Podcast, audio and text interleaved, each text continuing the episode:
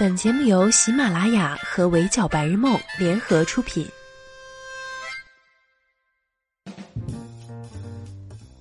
闹钟只能叫你起床，我负责叫醒梦想。Hello，大家好，欢迎收听本期的 Madam 神侃娱乐圈，我是 Madam 九九。也不知道最近娱乐圈是不是犯了财神爷的水逆，众多艺人都被爆出金钱纠纷。前有郑恺公司被执行三千三百万制霸热搜，后有郑爽被前男友张恒曝光一点六亿片酬，以一己之力使“爽”字成为计量单位。今天又爆出来，张若昀因深陷一点四亿财政纠纷，正式起诉父亲张建。就咋说呢？明明这些数字啊，我们普通人一辈子也赚不到。可每当财政新闻出现时，我们都是最激动的那个。于是不出意外的，Madam 跑去围观了一下张若昀一点四亿财政纠纷案，发现和这件事儿息息相关的华策影视也做出了相应声明。四月二十六日，华策影视发布了二零二零年年报，在相关诉讼案件的分类里，张若昀一点四亿财务纠纷案被标注为已裁决，诉讼执行情况也是申请执行中的状态。也就是说，在法院的判决和审理下，张若昀一点四亿财务纠纷案已经有了最终结果，而这份结果也是张若昀会起诉父亲的相关原因。来来来，大家都不要着急啊，听麦的慢慢的梳理一下事件的脉络。张若昀一点四亿财务纠纷案起因于张若昀父亲张建和上市公司华策签订的一份合作协议。二零一六年十二月，华策影视子公司华策影业天津有限公司与张建一手创立的浙江南北胡梦都影视有限公司（以下简称胡梦都影业）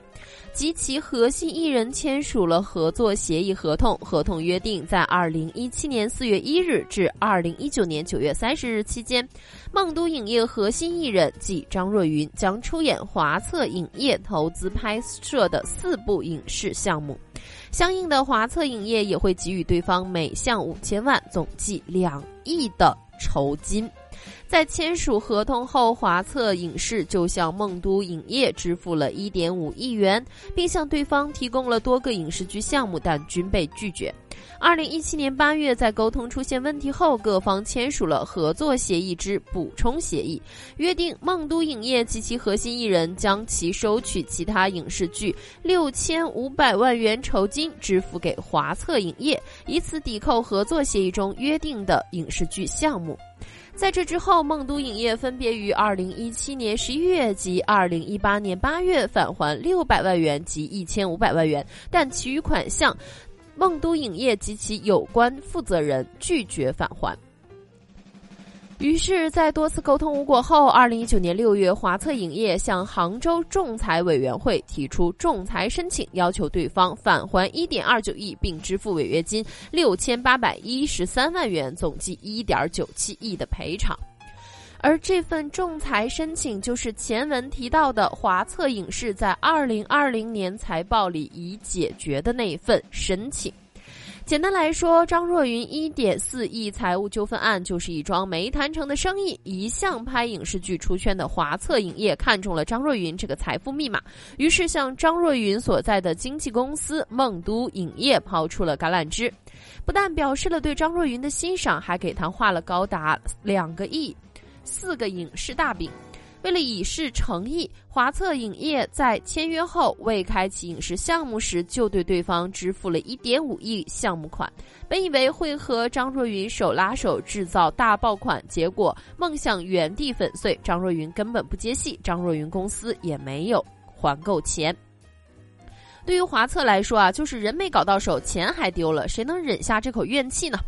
华策影视和梦都影业之间的问题，仲裁结果已经说得很清楚了。华策的诉求也很简单，把该赔的钱赔了就行。可这将近两亿的钱，到底谁来赔？张建和张若昀之间的纠纷很大。四月二十七日，《法人杂志》在向华策影视工作人员询问承担连带责任的相关责任人是张若昀还是其父亲张建时，对方回复一切以年报信息为准，并没有给出确切的回答。在向张若昀方工作人员咨询时，也没有得到有效的回复。所以，这近两亿的赔偿金具体由谁承担、由谁负责，或许是张若昀与父亲张建闹上法庭的原因。张建这边相关发言称，合作协议中关于张若昀的演出费用等事宜是张若昀通过微信授权他及梦都公司去洽谈、确定和签署的。所以，就算张若昀没有在涉案合作协议上亲笔签名，是由公司出面加盖张若昀的签名章的，他也要承担相应的责任。父亲张建的态度摆明了要拉儿子共沉沦，张若昀对这份合作协议也持强硬态度。二零二零年六月，张若昀最初被曝光卷入一点四四亿的债债务违约时，曾经发微博发文回应，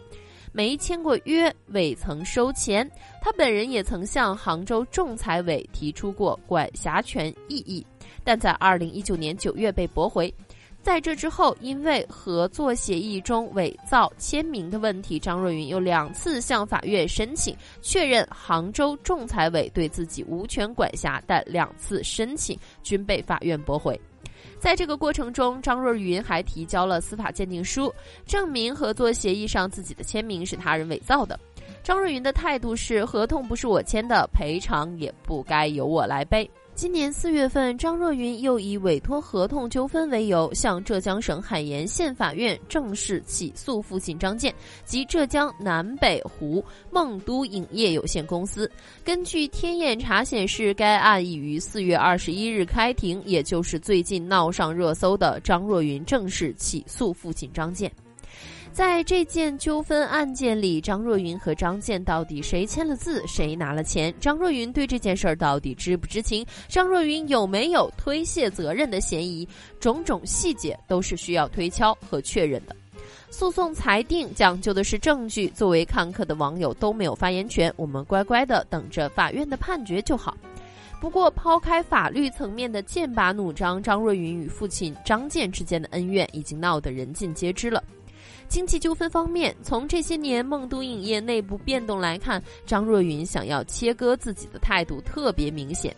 张若昀原先是担任法定代表、董事长，所持股权等均发生过多项变更。两人闹到什么程度呢？就连二零一九年张若昀唐艺昕大婚当天，父亲张建也没有到场，给儿子的贺礼是网上曝光的一张法院判决书，内容是张建及张若昀。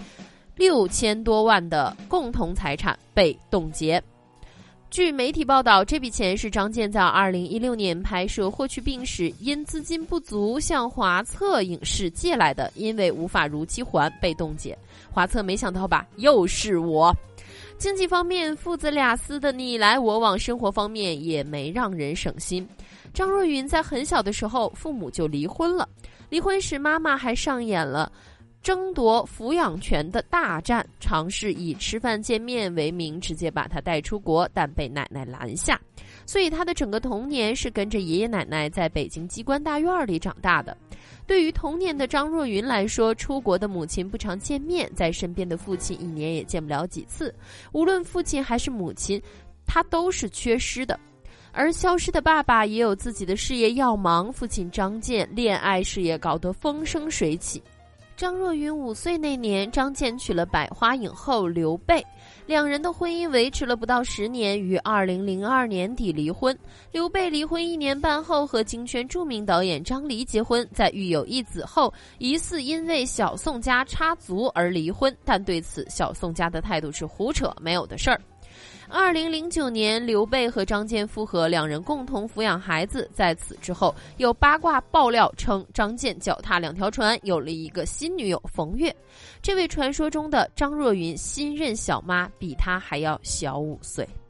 有一说一啊，父亲这样复杂变化的情史，搁谁都不会过于亲近。父子俩这种互不见面、互不打扰的状态，一直持续到了张若昀长大后进入演艺圈。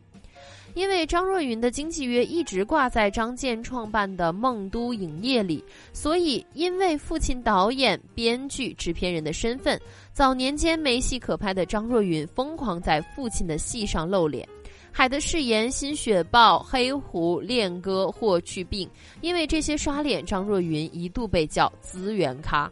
可相对的，父亲张健出品的剧虽然保障数量，却无法保障质量。就拿电视剧《霍去病》来说，篡改历史人物的身份，不尊重史实，胡乱修改剧情走向，套上恩角恋的恋爱壳子。就算霍去病官微一连八条澄清，作为男主的张若昀还是被钉在了道德柱上。早年间疯狂拍军旅题材的后遗症，也让他在《无心法师》《庆余年》等剧大火之后无剧可补，粉丝的粘度一直不高。毕竟没有哪个都市丽人愿意每天抱着手机看抗日剧吧？别人在青春年华演偶像剧的时候，张若昀的大好时光都在打鬼子。所以一旦有黑粉 diss 张若昀是资源咖，粉丝都会回怼说：“这种打鬼子的福气给你，你要不要啊？”不过，随着张若昀事业发展的越来越好，他想和父亲切割的心也就越来越明显。只能拍军旅题材这种小事儿，当然不足以成为导火索。更主要的问题是父子俩之间的三观不契合和无法有效达到沟通。张若昀婚后曾经发了条意味深长的微博，他写道：“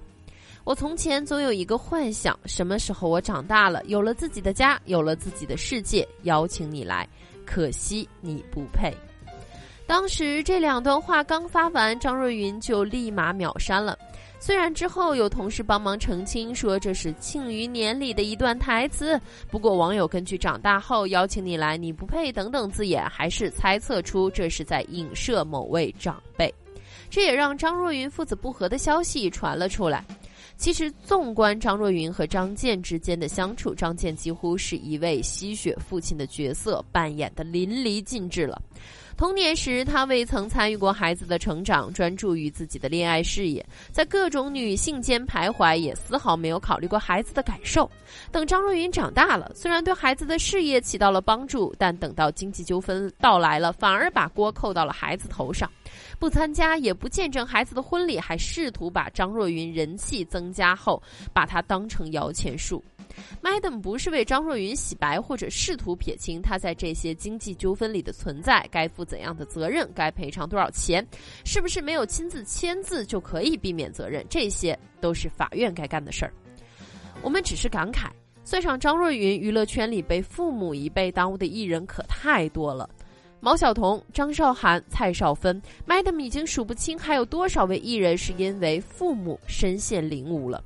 经济纠纷也好，感情纠纷也罢，如果有能力也有机会当断则断，那就趁早做出抉择吧。毕竟有时候撕到明面上也未尝不是件好事儿。